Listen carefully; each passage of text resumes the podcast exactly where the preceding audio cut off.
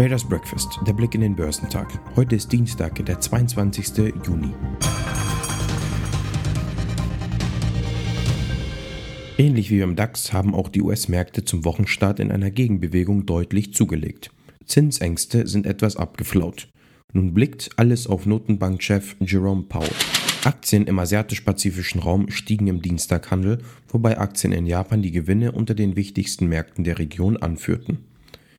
In Japan sprang der Nikkei im Nachmittagshandel um etwa 3% nach oben und erholte sich damit weitgehend von dem dreiprozentigen Einbruch am Montag. Chinesische Aktien auf dem Festland legten zu, wobei der Shanghai Composite um 0,8% zulegte, während der Shenzhen Component um 0,18% anstieg. Der Hang Seng Index in Hongkong blieb unverändert. Der südkoreanische Kospi stieg um 0,74%. Drüben in Australien gewann der S&P ASX 200 1,76%.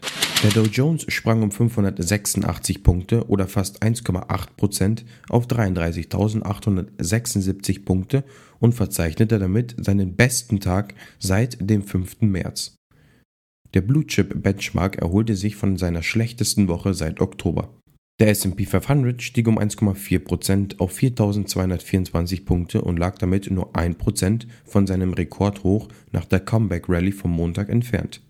Der Nasdaq Composite war der relative Underperformer mit einem Gewinn von 0,8% auf 14.141 Punkten. Da einige wichtige Tech-Namen wie Amazon, Tesla, Nvidia und Netflix Verluste verzeichneten. Das Bundeskartellamt nutzt seine neuen Möglichkeiten zum Vorgehen gegen große digitale Plattformen nun auch für die Ermittlungen gegen Apple. Wir werden jetzt prüfen, ob Apple rund um das iPhone mit dem proprietären Betriebssystem iOS ein digitales Ökosystem über mehrere Märkte errichtet hat, kündigte Kartellamtspräsident Andreas Mund an. Auf der Grundlage des im Januar reformierten Gesetzes gegen Wettbewerbsbeschränkungen prüfte Behörde bereits Facebook, Amazon und Google. Für solche Kursimpulse ist nicht nur für die US-Börsen derzeit fast ausschließlich die Notenbank Federal Reserve zuständig. Die Augen der Investoren richten sich nun auf eine Anhörung des Fed-Chefs Jerome Powell von Teilen des US-Kongresses an diesem Dienstag. Dabei geht es um die Reaktion der Notenbank auf die Corona-Pandemie. Die Äußerungen Powell dürfen genau auf Hinweise zur künftigen Geldpolitik abgeklopft werden.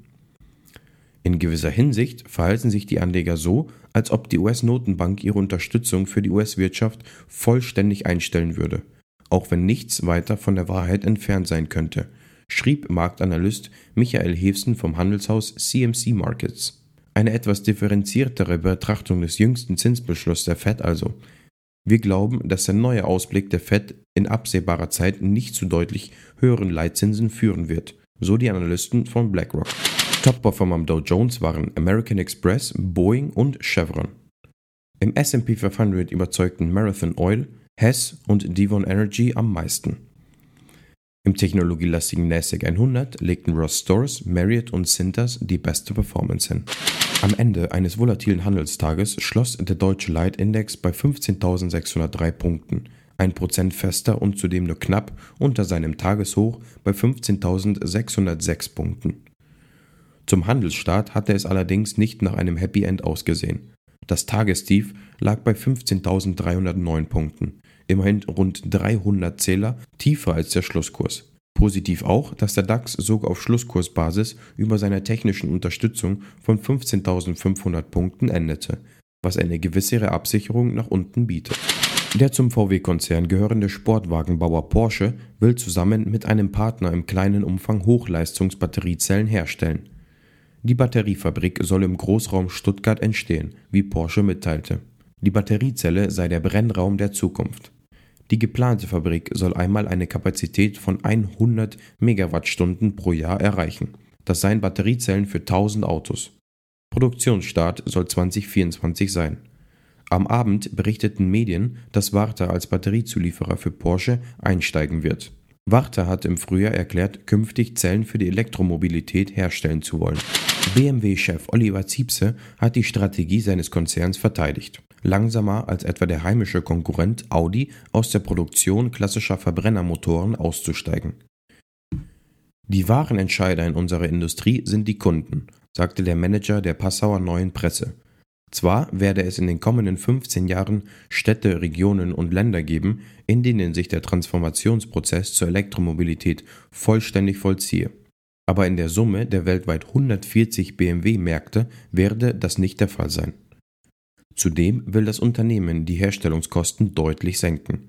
Wir werden bis 2025 die Produktionskosten pro Fahrzeug um 25% senken, gemessen an dem Niveau von 2019 sagte Vorstandsmitglied Milan Nedeljikow dem Handelsblatt.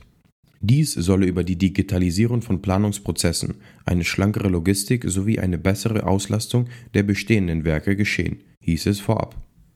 Top-Performer am DAX waren Volkswagen, BMW und Continental. Heute wird das Verbrauchervertrauen für die Eurozone bekannt gegeben. In den USA wird das Redbook sowie die Verkäufe bestehender Häuser veröffentlicht. Wichtige Geschäftszahlen stehen erneut nicht an. Die Futures bewegen sich gemischt. Beim DAX wird ein Plus von 20 Punkten erwartet. Beim Dow Jones wird ein Minus von 50 Punkten und beim SP 500 ein Minus von 5 Punkten zum Börsenstart erwartet. Beim technologielastigen NASDAQ 100 wird ein Minus von 5 Punkten erwartet.